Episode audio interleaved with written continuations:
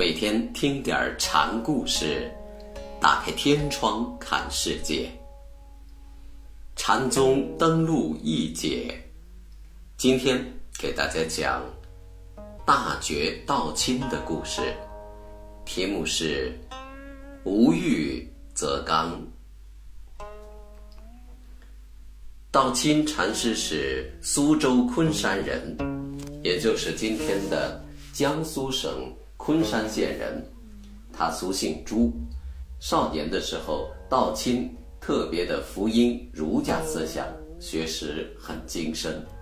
二十八岁那年，他就遇上了玄素禅师，就是我们上一期讲的鹤林玄素禅师。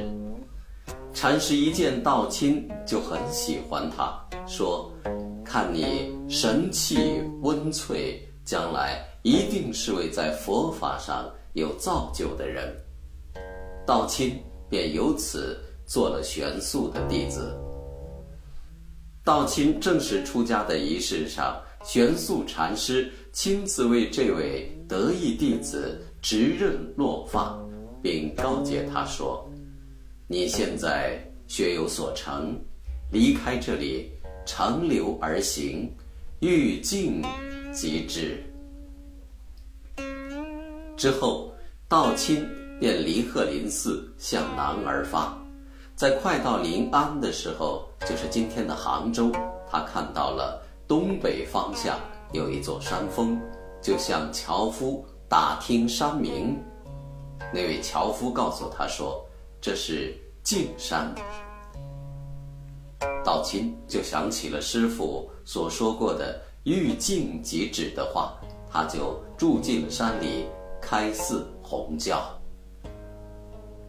有位僧人问道亲：“什么是道？”道亲回答：“山上有鲤鱼，海底有蓬草。”这话回答的很超常理。山上长草，海里有鱼，怎么现在倒过来成了海里有草，山上有鱼了呢？禅师这样回答问题，就是想借着答话的不可解，破除问话人的居止心。问话人是想从一种明确的回答中知道什么是道，他是在用求知心来问道。但是，道无所不在，什么都是道，一问就要拘执一种回答。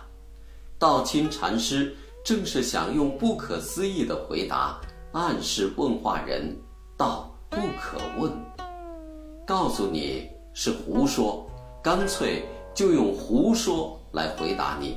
你有问道之心，就错了。”马祖道一曾经派人送来了一封信，道亲打开一看，纸上。画了一个圈，就是禅宗所说的圆相。道清看后，便在圆中点了一点，又将书信封好，送还师傅。南阳慧中国师听说此事之后，说了这样一句：“道清禅师这样的高人，也被马祖给迷惑住了。”圆相是禅师们画来表示真如的，在圆中加上一点，说明道亲禅师心中仍有所执，所以慧中国师才有此语。如何是祖师西来意？这样的话头是禅僧经常问起的，也有人拿这句话来问道亲，道亲回答。你提问不当，那僧问：“怎样问才恰当？”道亲说：“等我死了以后，再告诉你。”这里的回答问题与上面回答如何是道所用的方法一样，都是用遮断的办法把提问的方式否定了。人死了以后，不能再告诉人了。言下之意是说，这问题。根本就无从回答，不能回答。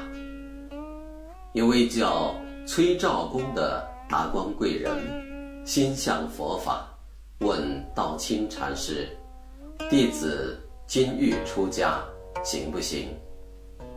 道清回答：“出家是大丈夫的事业，不是你们这些将相人物所能办到的。”崔兆公听罢，有所醒悟，断除俗念，断除对世间繁华的贪恋，是需要勇气的。人们为了某些微小的利益，都要奋力相争，动气伤神，又何况抛家舍业，到清寂的寺庙山林中去修行呢？贫穷之事。做到这一步都很难，更何况那些达官贵人呢？所以，出家的事是勇敢者的事，舍弃利益也是一种勇敢。对利禄荣华的过度追求，实际上是为欲念所左右，是一种懦弱。摆脱欲望，需要有追求更高生命价值的胆识。这就叫无欲则刚。